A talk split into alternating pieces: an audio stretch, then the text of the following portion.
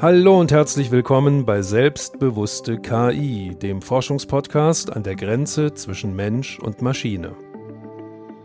Wenn wir Roboter bauen wollen, die mit Menschen interagieren, oder wenn wir Systeme bauen wollen, die ein Bewusstsein entwickeln, wie eigentlich wir das bisher nur von den höchsten Lebensformen kennen, ist das dann eigentlich noch eine technische Wissenschaft? Mein Name ist Carsten Wendland. Ich bin Forscher am Karlsruher Institut für Technologie und gehe Fragen nach, wie Technik, die gerade erst noch erforscht wird, morgen vielleicht schon unseren Alltag prägen könnte. Kann künstliche Intelligenz ein Bewusstsein entwickeln? Wie könnte das überhaupt funktionieren und was würde das für uns bedeuten? Mein heutiger Gast zu dieser spannenden Frage ist ein Sozial- und Kulturwissenschaftler, der Verbindung der virtuellen Welt mit der realen Welt untersucht und dabei die Mensch-Computer-Interaktion auf interessante Weise weiterdenkt, nämlich so, dass auch Maschinen als soziale Akteure angesehen werden könnten. Neben zahlreichen Talks und Debattenbeiträgen, online und klassisch offline, ist er Autor des Buchs Soziale Maschinen bauen, in dem er Erkenntnispraktiken der Sozialrobotik auf den Prüfstand stellt. Er sagt, und bei diesem Zitat muss ich erstmal Luft holen, wenn aus der Rekonstruktion der Entwicklungspraxis interaktiver Technik eine Methode für eben jene Praxis werden soll, muss sie sich mit den Kompliziertheiten und Komplexitäten des Entwickelns von Technik für soziale Alltagswelten einlassen und sie muss kompromittieren. Das ist doch mal ein Gesprächseinstieg auf hoher Flughöhe. Schön, dass wir heute miteinander sprechen können. Herzlich willkommen, Andreas Bischoff. Hallo, vielen Dank für die Einladung. Wie bin ich auf diesen Satz gekommen? Ich habe Ihr Buch einfach von hinten nach vorne gelesen. Das ist ein alter Trick. Äh, was haben Sie denn damit gemeint? Hm, wenn Sie es sozusagen von hinten nach vorne gelesen haben, dann ergänze ich jetzt kurz das von vorne nach hinten. Es begann alles mit einer, schon auch ehrlich gesagt, erstmal Verwunderung über das, was in der Robotik und vor allem in der Sozialrobotik so gemacht wird. Und dann hat mich das alles irritiert und auch ein bisschen provoziert. Und dann war ich dann natürlich insgesamt recht kritisch und man sieht zuerst die ganzen Unterschiede. Und dann haben mich aber so auch Kollegen ähm, so ein bisschen darauf aufmerksam gemacht. Kritik ist das eine und das ist wertvoll. Aber man muss natürlich auch schauen, ähm, was bringt es jetzt den Leuten, die das machen, ja. Und dann habe ich mir gedacht, okay, ähm, dann möchte ich aber wenigstens Hinweise geben, wie man es aus meiner Sicht, aus einer Sicht eines Sozialwissenschaftlers, der sich ein bisschen jetzt in das Feld reingearbeitet hat, in die Thematik, besser machen könnte. Und daher kommt so ein bisschen das verdichtete Fazit, das Sie sehr schön in dem Satz zusammengefasst haben. Man könnte es auch noch einfacher sagen, es reicht halt nicht, den Roboter und dessen technisches Vermögen immer als die Grenze anzusetzen, an der wir dann alles andere messen, sondern eigentlich müssen wir uns schon auf die Komplexität der sozialen Situation als Ganze einlassen und dann schauen, welche Rolle kann jetzt hier ein Roboter sinnvollerweise spielen? Und das ist meistens eben gar nicht die Frage, ob der jetzt wirklich selber intelligent oder bewusst ist an der Stelle, sondern wie gut der halt reinpasst. Das wäre so die These. Dieser schöne Satz, der stammt ja sogar von Ihnen. Ah. ich habe ihn ja nur zitiert, aber so ist das manchmal. Man schreibt irgendwelche Dinge und liest das Jahre später und denkt sich, boah, das ist ja toll. Ja, äh, wie ja. ist denn das? Würden Sie jetzt einen Roboter sozial in Ihre Familie integrieren? Und hm. dürfte der Ihre sozialen Alltagswelten mit seinen Methoden kompromittieren? Wäre das okay für Sie? Nee, ich glaube, da bin ich prinzipiell nicht so der Fan. Also wir haben auch keinen dieser ähm, Lautsprecher, die mithören. Ähm, wir haben so einen Fernseher, der ans Internet gekoppelt ist. Da bin ich aber ehrlich gesagt, habe ich schon jedes Mal Bauchschmerzen, wenn da die AGB aktualisiert wird da bin ich so prinzipiell nicht so der, der Fan von. Ich habe aber nichts gegen Roboter.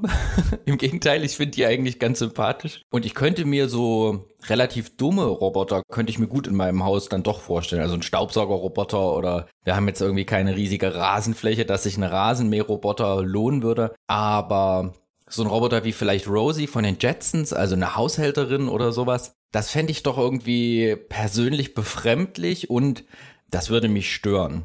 Ich muss aber auch dazu sagen, jetzt die, eine schöne Gegenprobe ist immer, würden wir es mit einem Menschen wollen, ähm, ich würde zum Beispiel auch keine menschliche Putzhilfe haben wollen. Selbst wenn es bei uns äh, mit kleinen Kindern manchmal zwei Tage im Haus aussieht äh, wie nach einem Bombeneinschlag, fände ich das zum Beispiel auch irgendwie eindringlich und eindringend. Und würde das nicht unbedingt wollen. Aber genau an dem Punkt setzen dann zum Beispiel bei der Pflegerobotik auch viele Forscherinnen und Forscher an und sagen, na ja, Moment mal, ähm, gerade die Sachen, die uns bei einem Menschen unangenehm sind, also jemand, der sieht, wie unordentlich ich vielleicht manchmal bin oder mir hinterherräumen muss, gerade das wäre ja ein gutes Potenzial, um es von Robotern ersetzen zu lassen. Und da, das ist so ein ganz fruchtbarer Diskussionsstrang eigentlich, sich zu fragen, dann, wo es uns mit Menschen unangenehm wäre, vielleicht wäre da ein Roboter manchmal gar nicht so schlecht. Sie haben sich ja intensiv mit epistemischen Praktiken der Sozialrobotik beschäftigt. Können Sie uns das mal übersetzen und näher erläutern? Was bedeutet das? Was genau haben Sie da untersucht und worauf kommt es Ihnen an? Mhm. Also das ist natürlich wie viele Begriffe aus der Fachsprache erstmal ein fürchterliches Wort, aber ähm, es geht um eine ganz zentrale Frage in der Wissenschaft. Und nicht nur in der Wissenschaft, nämlich die Frage, wie wissen wir eigentlich, was wir wissen? Ähm, in manchen Wissenschaften, zum Beispiel Naturwissenschaften, geht man eigentlich davon aus, okay, das, was wir wissen, ist halt auch das, was da ist. Ne? Wir machen Experimente, wir messen das, wir haben objektive Daten. Und dann sind aber ähm, einige Historikerinnen und Sozialwissenschaftlerinnen in den letzten Jahrzehnten der Sache so ein bisschen auf den Leib gerückt und haben gesagt, na ja, ihr wisst eigentlich selber, dass das, was ihr wisst, ist immer sehr abhängig zum Beispiel von euren Instrumenten. Das kann man auch gut zeigen in der Geschichte als zum Beispiel das Elektronenrastermikroskop erfunden wurde oder die Technik, die das ermöglicht, sagen wir mal so, da wurde ja dem Menschen etwas zugänglich, was der vorher gar nicht sehen konnte. Und dementsprechend haben sich dann auch die Forschungsinteressen, die Forschungsfragen, aber natürlich auch die Ergebnisse verändert, weil man auf einmal auf eine Ebene schauen konnte, nämlich auf die Ebene von Atomen, was ja vorher, das wusste man theoretisch, dass es die gibt. Man wusste auch praktisch, dass man die spalten kann und damit zum Beispiel Bomben bauen kann. Man wusste jetzt aber nicht so genau, wie die aussehen. Man hatte das halt noch nie gesehen. Und ähm, dementsprechend muss man schon mal sagen, okay, selbst wenn es eine objektive Wahrheit da draußen gibt, uns Menschen ist sie ja immer nur über Umwege zugänglich.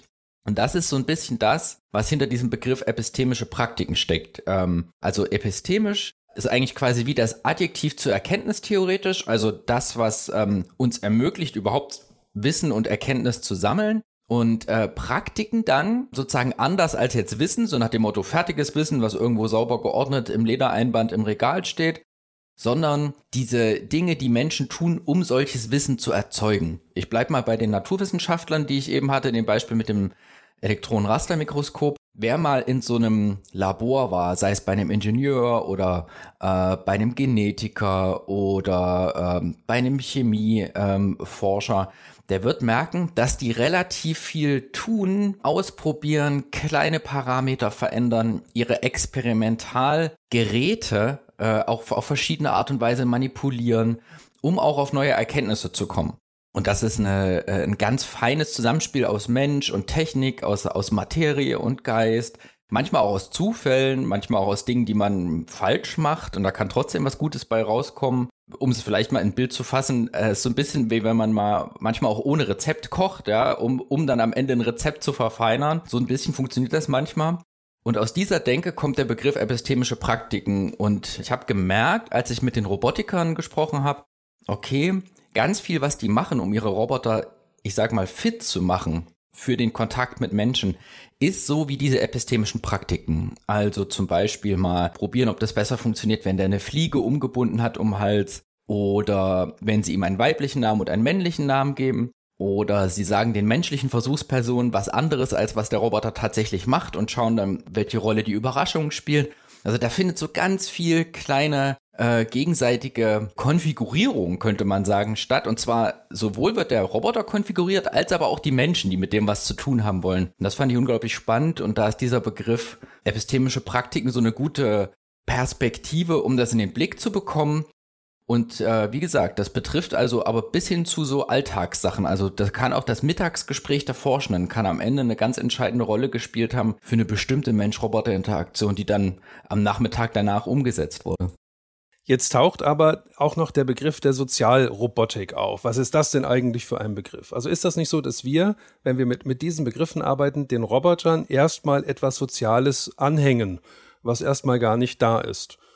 Ja, und das dann auch tun. Also wir bauen ja die Maschinen teilweise so, Sie haben eben die Fliege erwähnt, dass die manchmal niedlich sind, da wird ein Kindchenschema genutzt und so ein Kampfroboter, der darf dann auch angsteinflößend wirken, soll er vielleicht sogar.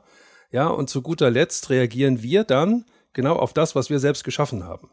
Also ist es das, worum es bei den sozialen, in Anführungszeichen oder auch ohne Anführungszeichen, Robotern geht. Also, dass wir letztlich den Roboter nutzen, um uns etwas Gutes zu tun, also um unsere sozialen Bedürfnisse bestätigen und zu diesem Zweck dem Roboter ein bisschen etwas Soziales zuschreiben und anhängen oder anhaften. Mhm. Was ist da Ihre Beobachtung? Ähm, da würde ich so, so zwei Dinge beobachten. Also meine grundlegende Beobachtung, auf die ich ähm, gleich eingehe, ist, glaube ich, sehr ähnlich zu Ihrer. Ich würde aber kurz was vorwegschalten und zwar ist das so ein, in den Ingenieurwissenschaften relativ verbreitet, dass man Technik erstmal per se als nicht sozial wahrnimmt. Ne? Man sagt, naja, das ist doch die Technik. Die funktioniert ja, wie sie funktioniert. Aber das ist natürlich nicht so, weil die ist ja mit Absichten gebaut, in einem bestimmten Kontext entstanden und so weiter. Und dementsprechend wäre für mich erstmal jeder Roboter hätte eine soziale Komponente. Also selbst wenn der nur dafür gemacht ist, was weiß ich, Landminen auszubuddeln oder Atomkraftwerke zu reparieren. Aber natürlich, jetzt kommt das sozial als richtiges Wort vor den Roboter und das bedeutet eigentlich zwei Dinge. Und das eine ist genau das, was Sie sagen, dass man festgestellt hat, wenn die Roboter irgendwo operieren, wo auch Menschen sind, wäre es gut, wenn sie auf Dinge, die wir Menschen so tun, die wir aber nicht sagen, also die wir leise machen, wie zum Beispiel Blickrichtungen anzeigen oder mit dem Körper andeuten, was ich als nächstes tue, wenn sie das irgendwie auch könnten. Und das ist so der Ursprung der Sozialrobotik, dass man sagt, okay, damit ein Roboter in einer echten Welt, die Robotiker sprechen immer von der Real World, und dann fragt man sich natürlich immer, okay, was ist denn die andere? aber dass sie äh, in der Real World bestehen können, dafür müssen sie äh, sozial zumindest in einem bestimmten Umfang fit sein. Und daher kommt die ganze Idee der Sozialroboter. Das hat man dann Mitte der 90er zum ersten Mal wirklich flächendeckend auch ausprobiert. Und zwar in viel in so Museen oder in Universitätsaulas oder in langen Gängen, wo dann irgendwie ausprobiert wurde, zum Beispiel Ausweichverhalten, solche Sachen. Ja, also wie kann ich einen Roboter überhaupt irgendwo langfahren lassen, wo viele Leute sind, ohne dass alles zum Erliegen kommt? Und die zweite Ebene ist, dass man dann später festgestellt hat, und das geht ein bisschen mehr in die Richtung der Frage, okay, ähm, wenn wir das machen, dann können wir das aber auch viel feingliedriger und feinschrittiger machen. Wir können auch psychologische Cues, also Auslöser, können wir eigentlich ziemlich fein manipulieren mittlerweile in Roboterverhalten, sei es Mimik oder Sprache. Und dann ist man, äh, das geht so weit, dass es teilweise Sozialrobotiker gibt, die die Roboter eigentlich hauptsächlich als Experimentobjekt benutzen für eigentlich psychologische Studien. Denen geht es gar nicht so sehr darum, ob wir wirklich jetzt übermorgen Roboter haben, die uns die Supermarktregale einräumen, sondern die finden erstmal das Zusammenspiel aus menschlichem Gehirn und äh, äh, äh, sozusagen technischem Reiz, das finden die erstmal so spannend, dass die sagen, okay, für uns besteht Sozialrobotik darin, die grundlegenden Effekte und Mechanismen, wie Menschen mit künstlichen Lebewesen überhaupt interagieren, erstmal zu erforschen. Und das ist so der Weg, den die Sozialrobotik seit, man kann es mal so bis Ende der 80er bis heute, also so in 30 Jahren zurückgelegt hat. So kann man den eigentlich ganz gut beschreiben. Was ist aber dann, wenn die ganze Sache kippt? Also wenn die Menschen vor lauter Zuschreibung und Annäherung an die Roboter irgendwann nicht mehr kapieren, dass es sich im Kern dann doch um Maschinen handelt. Also ich denke an so Fälle wie die Technophilie, ja, die Liebe zur Technik, dass Menschen sich viel stärker technischen Systemen, das kann auch das Smartphone sein, zuwenden ich denke an Hochzeiten mit Robotern, von denen uns aus dem asiatischen Raum berichtet wird, bis hin zu so, ja, nennen wir es mal Götzendienste, auch im Kleinen. Also wenn erwachsene Männer ihre Smartphones so schreinartig auf dem Schreibtisch arrangieren oder die Smartphones streicheln, ja, diese Wischbewegung in der Aktion, die liefern ja auch ein hedonisches Feedback und dafür werden die Geräte ja auch gebaut, ja. Und auch der Preis letztlich, der hohe Preis, der verstärkt ja sogar diese Wirkung. Also was passiert, mit den Menschen und auch mit unseren Gesellschaften, jetzt frage an Sie als Sozialwissenschaftler, wenn die Roboter und KI-Systeme immer mehr Lebenswelt durchdringen und die Menschen dann plötzlich diese Orientierung verlieren und den feinen Unterschied vielleicht gar nicht mehr wahrnehmen wollen? Sehr gute Frage. Ähm, das ist natürlich nicht unproblematisch und in der Science Fiction kennen wir schon viele Beispiele, wo solche Szenarien auch mal ausgemalt sind, auch zu so absoluten Negativszenarien.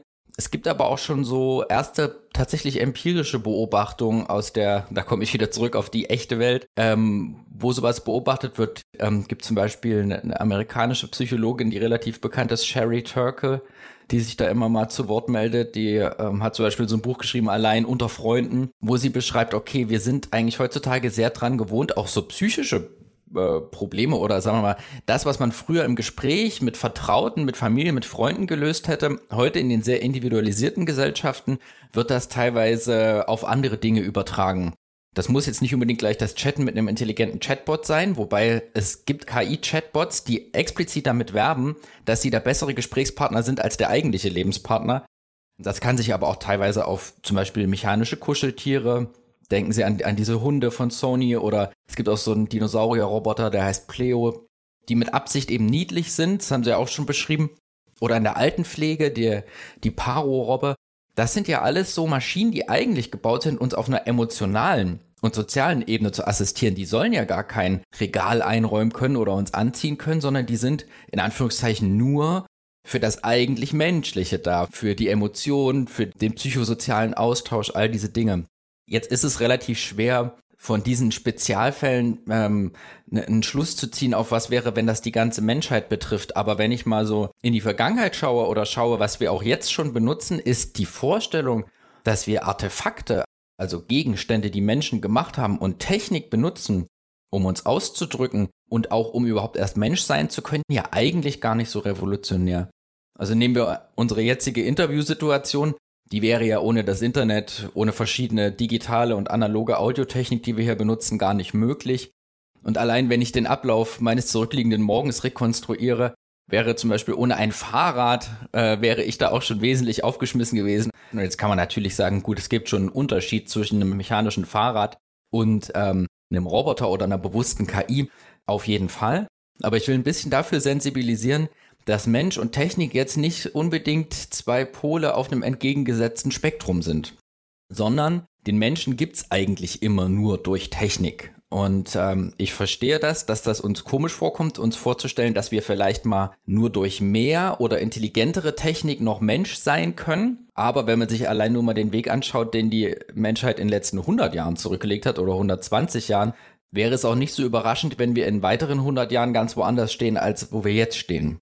Und unsere jetzige Position würden ja noch viele Leute sagen, das ist jetzt noch nicht absolut entfremdet, wir sind immer noch Menschen. Und ich denke mal, die Bewegung wird eher dahin gehen, dass viel von dieser auch gerade in Anführungszeichen intelligenten Technik eher unsichtbarer wird. Das wird näher an unseren Körper rücken, in unsere Kleidung. Es wird ähm, fließender sein, die Übergänge. Heutzutage merken wir das ja noch, wenn wir zum Beispiel auf einer Website mit einem Chatbot chatten. Das merken wir recht schnell. Wer schon mal das Vergnügen hatte, einen Roboter irgendwo in der Öffentlichkeit zu begegnen, weiß auch, dass das nach drei, vier, wir sprechen dann von Zugwechseln. Also sozusagen der eine hat was gesagt, der andere reagiert. Nach drei, vier von diesen Zugwechseln bricht das in der Regel ab. Die Roboter sind noch nicht so weit. Und auch viele KI-Systeme sind noch nicht so weit, dass sie in jedem Kontext gleich gut funktionieren. Und deswegen ist, glaube ich, die Gefahr weniger, dass, dass äh, uns grundlegende Eigenschaften unserer Existenz abgenommen werden durch die Technik, sondern eher, dass wir die Bedingungen, unter denen das geschieht, die technischen Bedingungen, aber auch die sozialen und politischen Bedingungen, dass die unsichtbarer werden, weil das mehr in die Hand von Privatfirmen zum Beispiel rutscht oder weil auch der Technikglaube manchmal ein bisschen zu absolut ist, gerade auch bei Politikerinnen interessanterweise. Das heißt, ich sehe die Gefahr eigentlich eher darin, dass wir nicht laut und gemeinsam darüber diskutieren ob und wie wir das wollen. Gehen wir an dieser Stelle noch mal einen Schritt weiter. In unserem aktuellen Forschungsprojekt gehen wir der Behauptung nach, dass KI-Systeme tatsächlich irgendwann ein Bewusstsein entwickeln könnten und schauen uns an, was dahinter steckt, wie argumentiert wird, aus verschiedenen Positionen, aus verschiedenen wissenschaftlichen Disziplinen heraus. Und gerade in der Robotik stößt man zu diesem Thema ja punktuell auf sehr großen Optimismus. Die Begründung ist dann ja, in den Robotern werden die Kognition und die Körperlichkeit nachgebildet und zusammengeschaltet, also integriert miteinander und bilden vieles, was wir von uns kennen. Wir sind dann das Vorbild, der Roboter ist das Abbild, bilden vieles Schritt für Schritt immer genauer ab. So, und wenn wir jetzt die ganzen sozialen Zuschreibungen, von denen wir sprachen, mal weglassen und nur auf die technischen Architekturen schauen, würden Sie auch vermuten, dass künstliches Bewusstsein als erstes in einem Roboter auftreten könnte? Hm.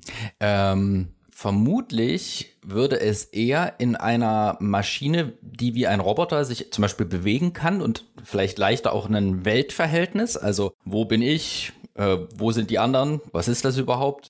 Das zum Beispiel sowas wie Distanzen auch kennt, also auch eine räumliche Dimension von Distanzen wird vielleicht eher dort entstehen, als jetzt nur in einem zusammengeschalteten Rechnernetz. Da würden Ihnen jetzt aber natürlich die Leute, die gut sind, solche zusammengeschalteten Rechnernetze äh, lernen zu lassen und entwickeln zu lassen, würden dann vermutlich sagen, naja, aber komm, bei uns ist die exponentiell höhere Rechenleistung und wir simulieren das einfach, ja, wir heben das einfach auf die symbolische wir Ebene. Wir simulieren die Bühne, ja so wir simulieren sozusagen Streit. die Bühne und das Weltmodell und damit wäre genau. es dann auch da. Und das glaube ich aber nicht, dass das so einfach ist, weil äh, zumindest aus dem Ausschnitt von Robotik, den ich sehr gut kenne, nämlich immer, wenn echte Menschen ins Spiel kommen, funktioniert das nämlich nicht. Die Modelle, die gebildet werden von Menschen und menschlichem Verhalten, die sind meistens einfach zu naiv und zu schlecht.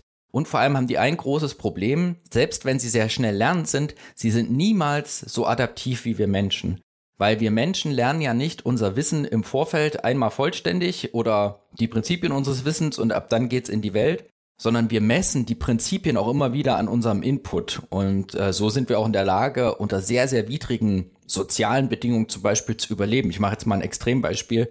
Es gibt Menschen, die haben den, den Holocaust zum Beispiel überlebt, auch, auch in einem Lager und sind danach in der Lage, wieder ein in Anführungszeichen normales Leben zu führen. Ja? Also eine vollkommene Umkehrung der Prinzipien, was richtig, was falsch ist, was moralisch okay ist. Ähm, und das, ähm, da gibt es eigentlich nur ein Tier, was wir kennen, das das kann. Und das ist das Tier Mensch. Ich habe das jetzt mit Absicht eben Tier genannt, weil ich glaube, das ist der wesentliche Unterschied zu den Robotern und der KI. Wir haben äh, in uns einerseits die Geschichte, die jedes, jeder Einzelne von uns erlebt hat. Wir kriegen aber auch noch durch sowas wie äh, symbolische Vermittlung und Kultur und Gespräche geht es immer noch ein paar Generationen zurück. Ja, wir haben ein Bild davon, wer wir sind. Wir werden in dieses Bild hinein sozialisiert und in uns stecken natürlich einige Milliarden Jahre Evolution. Und selbst wenn die Evolution nicht so gut sein sollte wie unsere Computerwissenschaftler, die wir derzeit auf der Welt haben, so hat sie doch einen ganz großen Zeitvorsprung. Und ich wäre überrascht, also ich lasse mich gern überraschen, aber ich wäre überrascht, wenn sich ein Bewusstsein einfach nur aus Platinen entwickeln ließe und nicht mindestens aus einer irgendwie verkörperten, mit direkten Sensor-Feedback verknüpften Plattform, die in der Hinsicht uns dann natürlich doch auch ein Stück weit ähnlich ist, als dass wir eben auch durch die Interaktion mit der Welt lernen. Angenommen, so ein Roboter würde jetzt tatsächlich aufwachen. Ja. Was wäre dann? Wir haben auch heute einen Fragensteller im Gespräch, der zu diesem Thema sehr nachdenklich ist. Das ist der Kollege Monish Sharma, der das MIT in Aurangabad in Indien leitet, das Maharashtra Institute of Technology. Und hier kommt seine erste Frage an Sie. My name is Munish Sharma and I come from India, the country with the highest numbers of young minds. Mein Name ist Munish Sharma und ich komme aus Indien, dem Land mit der größten Anzahl von jungen Köpfen. Seit mehr als zwei Jahrzehnten arbeite ich nunmehr daran, in diesen jungen Köpfen das Feuerchen zu entfachen, durch Bildung und Ausbildung. Ich arbeite hier für eine Gruppe von Akademikern und Forschungsinstituten. Meine erste Frage an Sie, Herr Dr. Andreas Bischof, ist, nun ja, mehr ein Kommentar. Vielleicht haben Sie ja schon mal über Folgendes nachgedacht.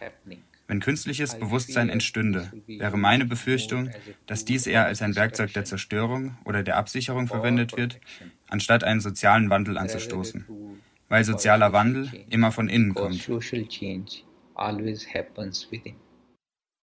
Also äh, sehr spannendes Gedankenexperiment. Ähm, wenn so eine KI oder vielleicht sogar ein Roboter im Wortsinne die Augen aufschlagen würde und da stünden jetzt also Wissenschaftlerinnen drumherum vielleicht noch jemand von irgendeiner Regierungsbehörde, weil es ein ganz zentraler Moment der Menschheit sozusagen ist. Ja, man weiß, man erweckt diese Maschine und dieses Bewusstsein jetzt. Was passiert dann?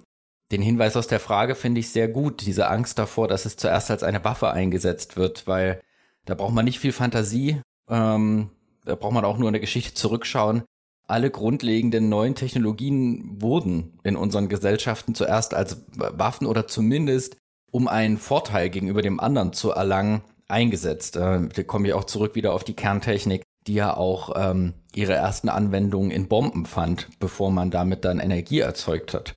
Und die Frage, äh, äh, die Frage mit dem sozialen Wandel würde ich noch kurz zurückstellen. Ich würde mal ganz kurz bleiben bei dieser Frage, wie können wir das eigentlich eher schützen oder äh, zum Schützen nutzen? Und da gibt es sehr interessante Positionen in der Robotik. Da gibt es auch Leute, die sagen, okay, das ist noch ein Gedankenexperiment, aber wenn das möglich werden sollte, brauchen wir eigentlich Menschenrechte für Roboter. Und das ist natürlich eine sehr provokative These und da kann man äh, sofort gleich Widerspruch erheben. Aber die Grundidee dahinter ist nämlich genau diese.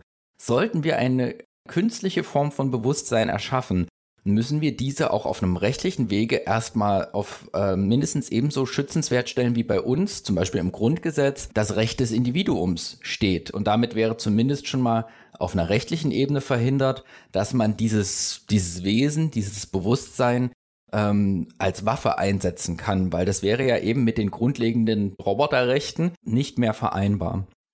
Man dürfte ihm dann auch nicht so einfach den Stecker ziehen. Genau. Aber es hängen an dieser, an diesen Rechten hängen ja dann auch weitere Pflichten und Fragestellungen, mit denen sich Juristen tatsächlich beschäftigen. Wer ist denn haftbar, wenn ein Industrieroboter jetzt jemanden verletzt oder einen Schaden anrichtet, ja?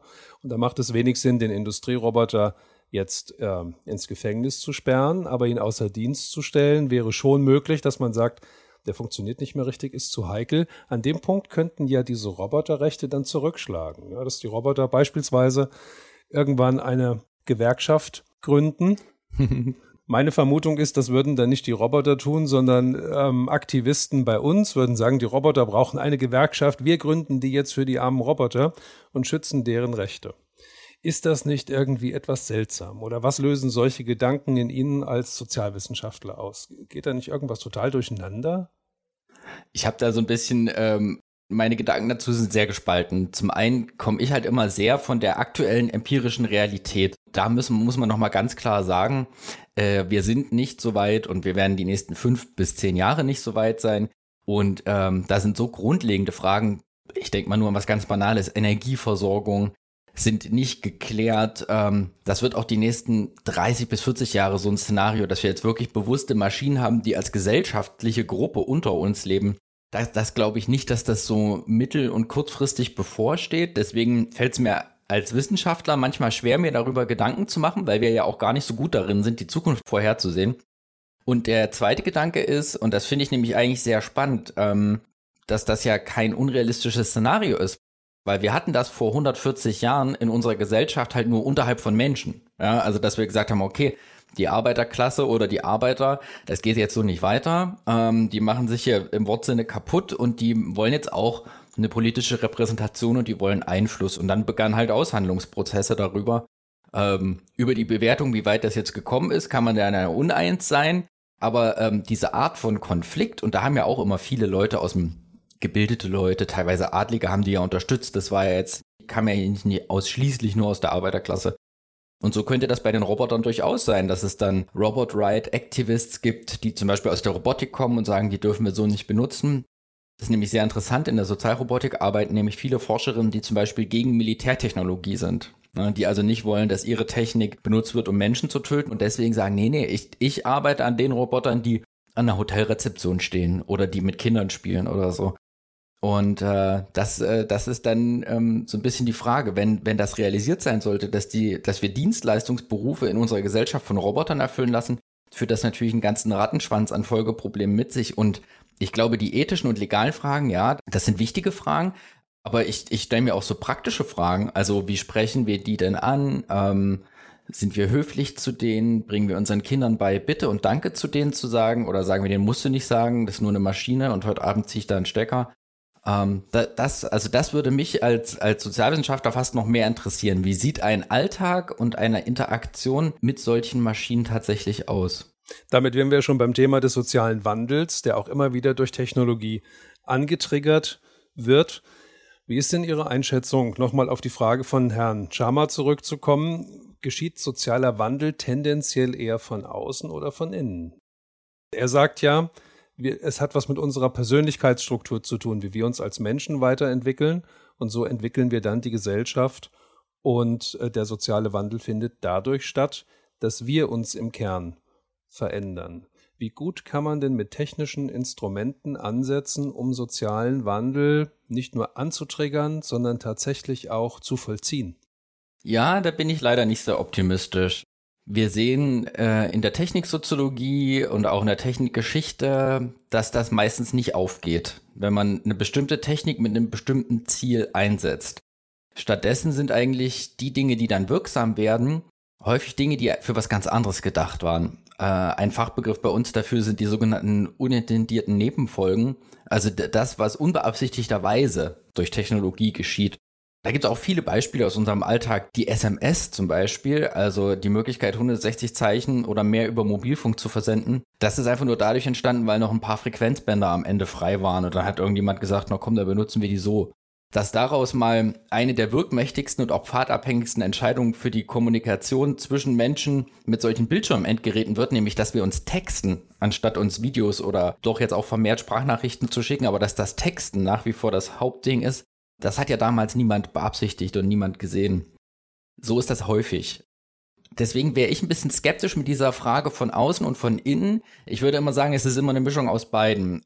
Wir denken uns das eher so, dass wir Menschen und Technik und soziale Umstände und sogar so, so Vorstellungen, also so hoch, äh, nicht materielle Dinge, symbolische Dinge, wir stellen uns das eher wie so ein großes Diorama vor. Du hast diese unterschiedlichen Faktoren da drin und die interagieren alle miteinander. Und das ist ähm, schwer vorherzusehen.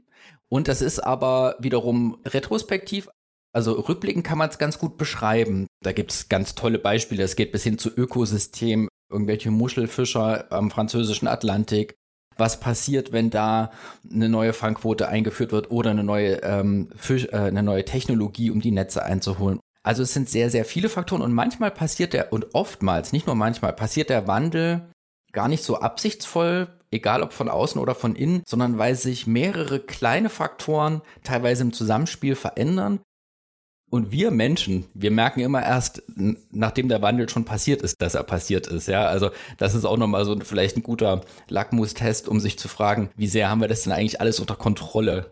Das ist ja in gewisser Weise ähnlich wie bei der eigenen Biografie wenn man nach vorne schaut, gibt es ganz viele offene Felder, mögliche Wege und Fragestellungen. Und wenn man nach hinten schaut und vielleicht die eigene Biografie darlegt, passt das immer alles wunderbar und lässt sich auch sehr gut erklären, wie irgendetwas entstanden ist und warum das auch genau so sein sollte und musste. Ja. Also wir können uns darauf einigen, dass die Menschen Technik schaffen, die dann wieder auf die Menschen zurückwirken. Wir befinden uns in diesen Wechselwirkungen und die Veränderungs Prozesse sind manchmal auch unbeabsichtigt und gerade die, diese unintendierten Folgen, Technikfolgen, können oftmals diejenigen sein, mit denen wir danach besonders intensiv zu tun haben. Ja, das ist ja auch ein Thema für uns in der Technikfolgenabschätzung. Und damit ändern sich aber auch immer unsere Selbstkonzepte, weil wir ja in der Lebenswelt drinstecken. Und genau dazu haben wir von Moni Sharma noch eine zweite Frage. My second question to Dr. Andreas. Meine zweite Frage an Sie, Herr Bischof. Sorry, da ich hier nochmal ganz von vorne beim Grundverständnis von Bewusstsein ansetze. Genau genommen ist Bewusstsein, wer du bist. Und um zu verstehen, wer du bist, musst du verstehen, wer du nicht bist. Dies bedeutet aber, dass wenn eine künstliche Intelligenz ein Bewusstsein erlangen würde, sie allenfalls eine Persona vorzeichnet, also vorgibt, aber kein Bewusstsein. Ist dies wirklich ausreichend? Ist dies genug an sogenanntem künstlichem Bewusstsein, um einen positiven sozialen Wandel durch soziale Roboter hervorzubringen? Ähm, also ich glaube, die Beobachtung, die in der Frage steckt, dass Bewusstsein darin nicht nur besteht, äh, irgendwie eine Definition von sich selbst zu haben, sondern auch wer man eben nicht ist, das ist, glaube ich, eine sehr, sehr schöne und kluge Beobachtung. Sie verweist eben nochmal darauf, dass es eigentlich gar kein einzelnes Bewusstsein geben kann, sondern ein Bewusstsein gibt es eigentlich immer nur im Zusammenspiel, mal mindestens mit einer Umwelt. Und eigentlich, also wir können uns, glaube ich, auch schwer ein Bewusstsein vorstellen, was nicht mit anderen Bewusstseinen interagiert. Weil äh, es ist quasi fast unvorstellbar, sich einen einzelnen Menschen vorzustellen. Also schon durch irgendeine ganz schlimme Situation, dass der irgendwie isoliert wurde und jetzt allein auf dem Kometen sitzt oder so. Aber das macht ihn ja nicht zum einzigen Menschen, den es jemals gab. Und deswegen finde ich das eine sehr kluge Frage und ähm, da steckt ja jetzt eigentlich so die Grundfrage drin, bauen wir Dinge, die Menschsein imitieren oder bauen wir Dinge, denen es möglich sein wird, selbst solche Bewusstseine zu entwickeln, und ähm, sich selbst in die Interaktion mit anderen zu setzen und auch eine Bewusstwerdung überhaupt erst dadurch zu ermöglichen. Denn wir wissen ja auch aus der Natur, dass das zweite eher so ein gradueller Unterschied zu sein scheint als ein äh, qualitativer. Was meine ich damit? ähm, wir kennen relativ viele Tierarten und das ist nicht nur beschränkt auf Primaten, sondern zum Beispiel auch auf ähm, kluge Vögel mit Sprechvermögen und auch Verstehensvermögen, die bestimmte Dinge, die wir können, von denen wir immer dachten, nur wir können die, auch können. Und dafür können die andere Sachen nicht, ähm, die uns relativ banal sind. Und das ist interessant. Also ich vermute, es wird nicht irgendwann so einen Quantensprung geben, wie so eine Explosion, sondern wir werden uns eher an diese graduellen Unterschiede oder Stufen des Organischen, aber auch des Bewusstseins, die miteinander gekoppelt sind. Und ich denke, wir werden uns da erst so langsam rantasten. Was in der Frage aber steckte, die Imitation, das ist, glaube ich, so das größte Thema im Moment. Das ist nämlich die stärkste Strategie. Also sowohl die Leute, die starke KI-Systeme bauen, suchen immer, okay, was kann unser System gut, was Menschen auch gut können, wo wir vielleicht sagen würden, das sind Intelligenz. Das hat also schon mal total viel mit Zuschreibung zu tun. Ne? Also Schachspielen, Go-Spielen und so. Da könnte man sagen, das ist eine bestimmte Form von Intelligenz. Eine andere Form von Intelligenz wäre, ohne Einkaufszettel einkaufen zu gehen und trotzdem nicht die Hälfte zu vergessen. Oder zu antizipieren, was könnte ich am Wochenende gebrauchen? Vielleicht kommt Besuch. Und da sind KI-Systeme gar nicht so gut. Und die andere Ebene ist gerade bei den Robotern, und das ist ein Riesenproblem, dass wir die ähm, menschlicher aussehen lassen und sich menschlicher verhalten lassen, als sie eigentlich sind. Und da bin ich ein ähm, äh, fast schon Advokat dagegen. Äh, da engagiere ich mich auch innerhalb der Robotikforschung dagegen, dass wir diesen Pfad weiter beschreiten, weil die These dahinter ist, wir dürfen die Menschen nicht betrügen. Wir dürfen eine Maschine nicht so aussehen lassen, als ob sie etwas könne, was sie nicht kann. Damit meine ich jetzt nicht, dass vielleicht ein billig Handy eine tolle Hülle hat, sondern ich meine, ähm, dass Roboter aktiv und vor allem durch die Unterstützung der Robotikerin selbst ähm, so eine menschliche Aura bekommen auch durch Massenmedien wieder so drüber berichtet wird. Und wenn man dann mal wirklich mit denen was zu tun hat, funktioniert es nicht. Und deswegen denke ich eher, wir sollten dann vielleicht lieber, ich komme zurück auf diese äh, organischen und Bewusstseinsstufen, dann lasst uns doch lieber erstmal Roboter bauen, die wie Hunde funktionieren. Also ein, ein echter Begleiter, ein echter Companion mit einem bestimmten Set an Verstehensvermögen, auch mit einer ethischen Komponente. Niemand würde es gut heißen, wenn ein Hund geschlagen oder getreten wird. Oder nur schlechte Menschen sozusagen in unserer normativen Bewertung. Das heißt, äh, warum müssen wir denn den Roboter immer gleich auf Augenhöhe heben? Lasst uns das doch so stufenweise da rantasten. Herr Bischof, Ihr Buch trägt den Titel Soziale Maschinen bauen. Und wir denken dies ja gerade weiter in Richtung solcher Maschinen, die möglicherweise sogar ein, ein Bewusstsein entwickeln können oder denen wir eins anhängen, dass wir so tun, als ob und nicht nur die Maschinen, wer weiß. Und in beiden Fällen ist aber definitiv immer das Material ein anderes. Wir bestehen aus organischem Material, die Roboter nicht. Ja, da ist man auf synthetisches Material unterschiedlichster Machart angewiesen. Und deshalb muss ja irgendetwas an dieser Stelle schon mal grundsätzlich anders sein. Und darauf bezieht sich auch die dritte Frage unseres Fragenstellers mit einem Gedankengang, zu dem er gerne ein Statement von Ihnen hätte. My third question to Dr. Andreas.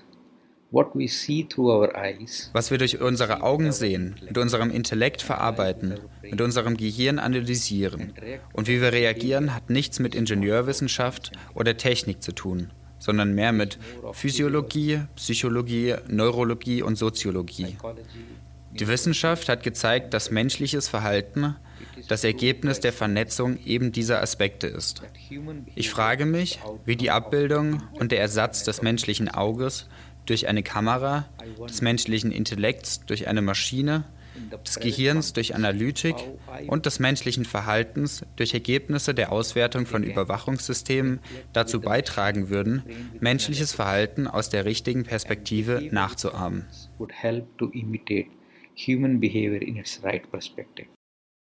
Ja, also das ist eigentlich die Grundfrage, kann man sagen. Wenn wir Roboter bauen wollen, die mit Menschen interagieren, oder wenn wir Systeme bauen wollen, die ein Bewusstsein entwickeln, wie eigentlich wir das bisher nur von den höchsten Lebensformen kennen, ist das dann eigentlich noch eine technische Wissenschaft? Und äh, da kann man unterschiedlicher Meinung sein. In der Computer Science, also der englischsprachigen Informatik, die aber auch ein bisschen breiter ist, als was bei uns die Informatik ist, und in der Human-Robot Interaction, was so das Spezialgebiet ist, was sich mit Mensch-Roboter-Interaktion befasst, gibt es da gerade sehr große Diskussionen, weil das sind ja eigentlich so Identitätsdiskussionen. Also was machen wir hier eigentlich? Wer bekommt hier auch Geld für was? Auch um sowas geht es natürlich, da geht es auch um Macht. Und da gibt es einen schönen Spruch, ähm, äh, es ist leider nicht so richtig klar, wem der ursprünglich mal zu, zuzuschreiben ist, aber der kursiert auf Twitter Und äh, der heißt The Hardest Problem in Computer Science is People. Also das größte Problem oder die schwerste Herausforderung in der Informatik sind Menschen. Und dann kommt, als wird der Spruch ergänzt mit, and the second hardest problem is convincing computer scientists that it is so. Also die zweitgrößte Herausforderung ist, den anderen Informatikern klarzumachen, dass dem so sei. Und das bringt es, glaube ich, genauso wie die Frage auf den Punkt. Was machen wir hier eigentlich? Äh, auf welches Wissen wollen wir uns beziehen? Mit welcher Perspektive, mit welchen Zielen wollen wir auch die Probleme, die wir bearbeiten, strukturieren? Und, und das halte ich für das Zentralste, weil das ist quasi das, was so ein bisschen unausgesprochen hinter der Frage stellt. Sind wir uns bewusst, dass das, was wir da tun, ganz wesentlich davon abhängig ist, was wir wollen? Ja, weil ich beobachte ganz häufig, dass wir behaupten, dass das jetzt quasi technische Zugzwänge sind. Ja, man müsse jetzt eigentlich nur noch dieses System verbessern. Oder politische Zugzwänge. Ja, wir haben den äh, demografischen Wandel, wir haben den Pflegenotstand, also brauchen wir Roboter. Also das sind immer so sehr grobe Argumentationsketten. Und eigentlich selten wird mal ganz ehrlich gesagt, nee, ich möchte das bauen, weil das cool ist.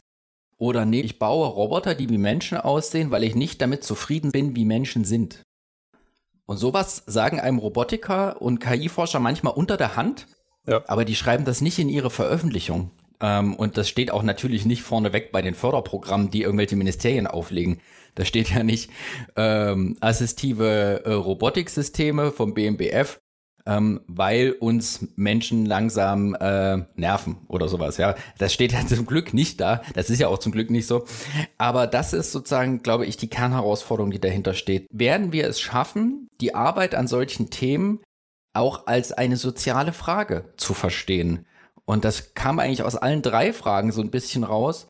Und ich hoffe, dass uns das noch besser gelingt, die Arbeit an KI-Bewusstsein nicht nur als so ein riesen Zukunftsthema zu besprechen, sondern auch uns zu fragen, was hängt da eigentlich dran? Was hat das für Implikationen? Und was sagt das eigentlich, was wir hier tun, über unsere implizite Vorstellung davon, was wir für eine gerechte Welt halten, für eine gute Welt, für eine erstrebenswerte Zukunft und so weiter und so fort.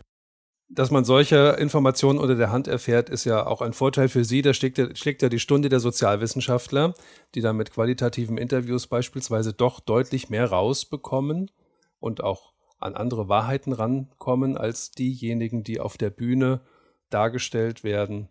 Ja, und das ist dann die, das sind dann die Intentionen, um die es eigentlich geht. Ja. Und dies hervorzulocken und nach vorne zu ziehen, das ist ja auch das, worum es, worum es uns geht und was uns wichtig ist, um diese Frage zu klären, was denn die Motive sind und die Intentionen, sich überhaupt mit solchen Fragestellungen wie künstlichem Bewusstsein zu beschäftigen. Man könnte ja auch sagen, das ist Quatsch, das lassen wir einfach bleiben. Ja. ja. Wozu? Ja. Und in diesen Feldern spielt natürlich auch immer und sehr oft der Faktor Eitelkeit mhm. eine Rolle. Jetzt nochmal zurück zu der Welt, in der wir leben und in die wir die Roboter hineinsetzen, die diese Welt mit ihren Sensoren wahrnehmen, die sich mit ihrer Aktorik in dieser Welt bewegen und deren Weltmodell Mhm. Egal, wie es jetzt von der technischen Architektur her aufgebaut ist, ist ja immer ein anderes als unseres. Wir sprachen vorhin schon drüber, wir haben unseren biologischen Apparat, die Roboter haben ihren synthetischen Apparat und bilden die Objekte, die Umgebung, die sie wahrnehmen, anders ab. Das heißt, die leben eigentlich in einer anderen Welt. Ja. Genau genommen leben wir aber trotzdem in einer gemeinsamen Welt. So, das heißt, wir haben jetzt, das ist ja mit manchen Tieren ist das ähnlich. Manche sind in der Lage, Infrarot zu sehen, andere sind in der Lage, Ultraschall zu sehen. Das können wir jeweils nicht. Oder Infraschall bei den Elefanten. Manchmal ist es vielleicht auch ganz gut, dass man sich da nicht gegenseitig ins Gehege kommt. Aber wir leben alle in einer gemeinsamen Welt. Und wenn jetzt noch eine weitere, ich sag mal bewusst Spezies hinzukommt, die wir Roboter nennen, die wir erfunden haben, geschaffen haben und in diese Welt hineinsetzen mit allen Wechselwirkungen, die wir schon angesprochen haben, dann ändert sich ja etwas für uns. Was würden Sie sagen? Was kommt denn da eigentlich auf uns zu? Und zweite Frage, was würden Sie denn jetzt vor Ihrem Hintergrund den Herstellern und den Machern von Robotern ins Aufgabenheft schreiben? Ich würde das Problem sogar noch ein bisschen weiter treiben. Ich würde sagen, selbst unter Menschen haben wir das Problem, dass wir manchmal uns abstimmen müssen, ob wir hier in derselben Welt leben. Also ob wir dieselben Weltmodelle auch zugrunde legen. Das merkt man immer so an Konflikten, ne? wenn man dann Manchmal löst sich ein Konflikt dadurch, dass man die Perspektive des anderen erstmal versteht. Ach, du meintest die ganze Zeit das.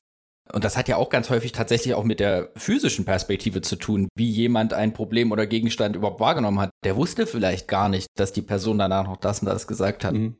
Vor diesem Problem stehen wir in unserem Alltag häufiger, als wir denken. Diese Frage, passt das hier eigentlich alles zusammen, was hier gerade in der sozialen Situation vor mir geschieht? Und da wäre mein Rat an die Robotikhersteller, etwas zu tun ähm, oder etwas möglich zu machen, was bei uns, wenn wir in solchen Situationen das Grundrezept ist, um das aufzulösen. Und zwar können wir uns ja nicht gegenseitig in die Köpfe schauen, das ist ja auch gut so. Aber wir haben Techniken entwickelt, uns das wechselseitig zumindest so ein bisschen anzuzeigen.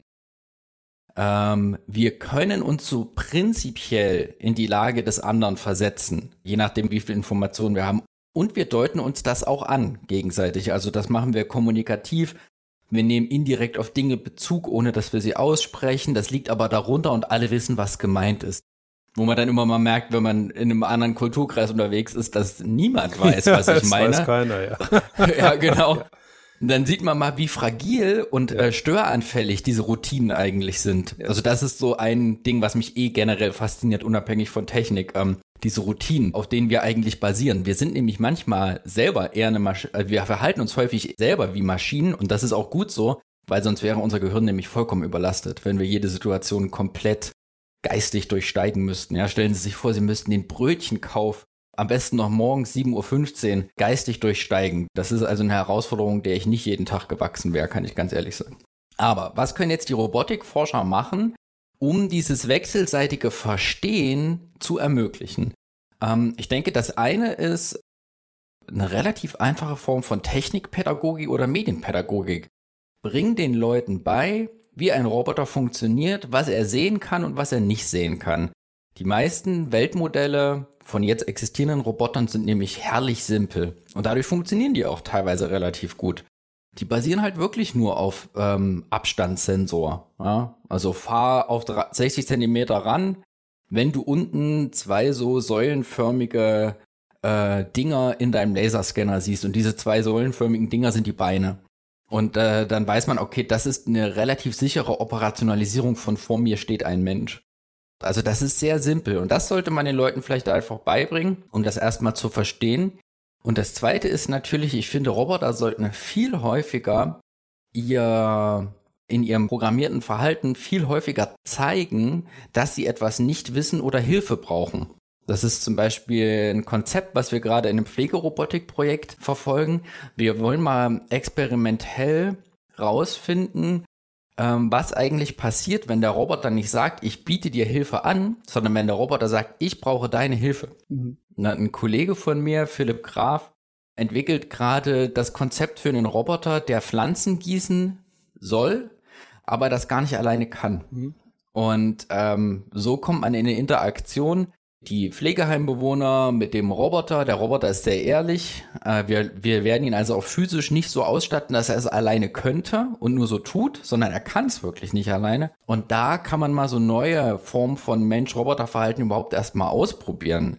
Nämlich ähm, helfen die Leute denn dem Roboter und zwar nicht nur in so einer Extremsituation wie der sagt, äh, du musst mich an Strom anschließen, sonst gehe ich kaputt oder so, sondern auf so einer interaktionalen, alltäglichen Basis. Ja, das wäre so ein bisschen mein, ein, eine Richtung, äh, die wir selber gerade ausprobieren, die ich aber, glaube ich, auch den Fachkollegen jetzt schon empfehlen würde, die Roboter sollen ihre Grenzen und ihre Begrenzungen und ihre Unfähigkeiten aktiv kommunizieren, so wie wir das als Menschen ja auch manchmal machen. Du, ich schaff das nicht. Ich konnte das nicht lesen. Du musst mir jetzt in zwei Minuten erzählen, was da drin steht. So. Das war ein Beispiel aus unserem Alltag als Wissenschaftler. ja, ich weiß. Das kommt häufiger vor, als man denkt. Ja. Was wäre denn Ihre Empfehlung für die Hersteller von Robotern, die auch ihre Geräte bewerben wollen? Sollten die diese ganze Anthropomorphisierung weglassen und den, den Roboter nicht vermenschlichen, sondern stattdessen auf Zahlen, Daten, Fakten runtergehen, wie Sie es eben umrissen haben? Das würde deren Verkaufszahlen vielleicht gar nicht so gut tun. Hm, vermutlich nicht. Es, es, ist ein zweischneidiges Schwert, weil ähm, die ganze Marketingseite, sage ich mal, von Robotik, also das Erzeugen von Erwartungen, das Schüren von Hoffnungen, das direkte Anknüpfen an Science Fiction, das ist ein schönes Subthema, da gibt's auch schöne Aufsätze dazu. Robotikerinnen sind sehr, sehr gut da drin und auch die Firmen, die Roboter herstellen, an existierender Science Fiction anzuknüpfen, um ihre Sachen auch anschlussfähiger zu machen. Das hat ja nicht nur negative Folgen. Also das hat ja nicht nur die Folge, dass wir manchmal dazu tendieren, die Fähigkeiten der Roboter zu überschätzen, sondern, das ist eine These, die, die ich auch mal versucht habe, in, in dem Aufsatz so ein bisschen durchzudenken, vielleicht machen wir das ja gar nicht um der Roboter willen, sondern vielleicht führen wir diese ganzen Diskussionen und äh, gucken diese Filme und lesen diese Bücher und freuen uns über diesen Sophia-Roboter, ja, also die da in Saudi-Arabien die äh, Staatsbürgerschaft verliehen bekommen hat, obwohl es nichts anderes ist als eine Puppe mit Servomotoren, hinter deren Gesprächsbord liegt. Ähm, Vielleicht tun wir das ja nicht um der Roboter und des technischen Fortschritts willen, sondern um uns willen. Wie meine ich das? Ähm, es ist nicht besonders gewagt zu behaupten, dass diese Diskussionen über Roboter vor allem Diskussionen über uns selbst sind. Ne? Nämlich die Grenze des Menschlichen, ähm, das Ziel der Menschheit, um jetzt mal einen ganz großen Begriff zu nennen. Ja, wir haben ein paar ganz grundlegende Herausforderungen haben wir so in den letzten paar tausend Jahren gemeistert. Wir stehen vor noch größeren. Aber trotzdem braucht man ja immer so eine Art Ziel oder eine bestimmte Vorstellung. Ähm, und die ist natürlich kulturell sehr unterschiedlich, aber es scheint sich doch an mehreren Ecken der Welt gerade die Vorstellung von Menschheit nochmal ganz eng in der Auseinandersetzung mit Technik weiterzuentwickeln. Also denken wir an, an, an die Chinesen, ähm, die nicht nur auf der nationalstaatlichen Ebene, sondern auch auf der kulturellen Ebene eine, eine ganz starke Aufgeschlossenheit und Vorstellung von KI-Technik haben. Oder unser Fragensteller in der Folge heute, der ja auch seine Fragen einleitete mit dem Hinweis auf, Indien ist ein Subkontinent mit einigen der brillantesten Wissenschaftlerinnen und vor allem auch ganz vielen jungen Leuten, die das auch werden wollen. Mhm. Und da könnte ich mir vorstellen, dass manchmal das Reden über die Roboter und über das Bewusstsein der KI nicht nur Marketing und nicht nur irgendwie böse Absicht oder Verschleierung oder sowas ist, sondern das scheint ja auch eine soziale und kommunikative Funktion zu haben, sonst würden wir das ja nicht tun. Immer so eine gute Frage, ne? Wenn das sinnlos ist, warum passiert es dann? Und dann merkt man halt natürlich, es, es ist nicht komplett sinnlos. Und äh, ich denke, es bringt einerseits die Wissenschaftlerinnen weiter, auch darüber zu streiten, brauchen wir Roboterrechte oder sollen wir die Menschenrechte auf die Roboter erweitern oder sagen wir, nee, lass uns das eher wie Sachgüter oder wie Tiere behandeln oder wie auch immer aber vielleicht bringt auch uns ja doch eher technischen Laien, die wir jetzt zwar reinschauen in diese Felder, aber das ja immer noch eher aus einer gesellschaftlichen Perspektive entwickeln. Vielleicht bringt uns das auch was, weil wir dann nochmal auch gezwungen sind, darüber nachzudenken, welche Art, ich komme zurück zum Bild, welche Art von Tier ist der Mensch eigentlich und ähm, wie soll das alles weitergehen? Also verbieten würde ich es jetzt sozusagen nicht. Ich, ich bin nicht so der, ich trage nicht so gerne aktiv dazu bei, ähm, aber auf der anderen Seite schauen Sie sich nochmal mein Buch an, von dem Sie auch schon gesprochen haben. Da habe ich auch den C3PO von Star Wars vorne aufs Cover genommen. Und da müsste man jetzt streng genommen natürlich auch sagen, Okay, Herr Bischof, nach allem, was Sie hier gesagt haben, wieso haben Sie denn dann einen der sprechenden Roboter par excellence aus der äh, Welt der kulturellen Vorstellungen, wieso haben Sie den denn auf Ihr Buch gemacht? Naja, weil es doch irgendwie spannend und anschlussfähig ist und weil es mir auch gefällt und weil ich die Filme auch gern sehe und weil das Buch sich vielleicht dadurch auch noch ein bisschen besser verkauft. Ja, ja. gebe ich zu. Was sind denn Ihre Empfehlungen für den politischen Raum?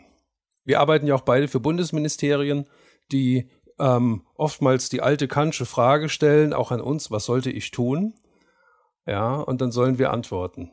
Was sind aus Ihrer Sicht gute Strategien für den politischen Raum, das gesamte Thema der Robotikentwicklung und unseren speziellen Fokus, Roboter, die möglicherweise an der Grenze des Bewusstseins irgendwann kratzen werden, zu bearbeiten und zu fördern oder zu regulieren.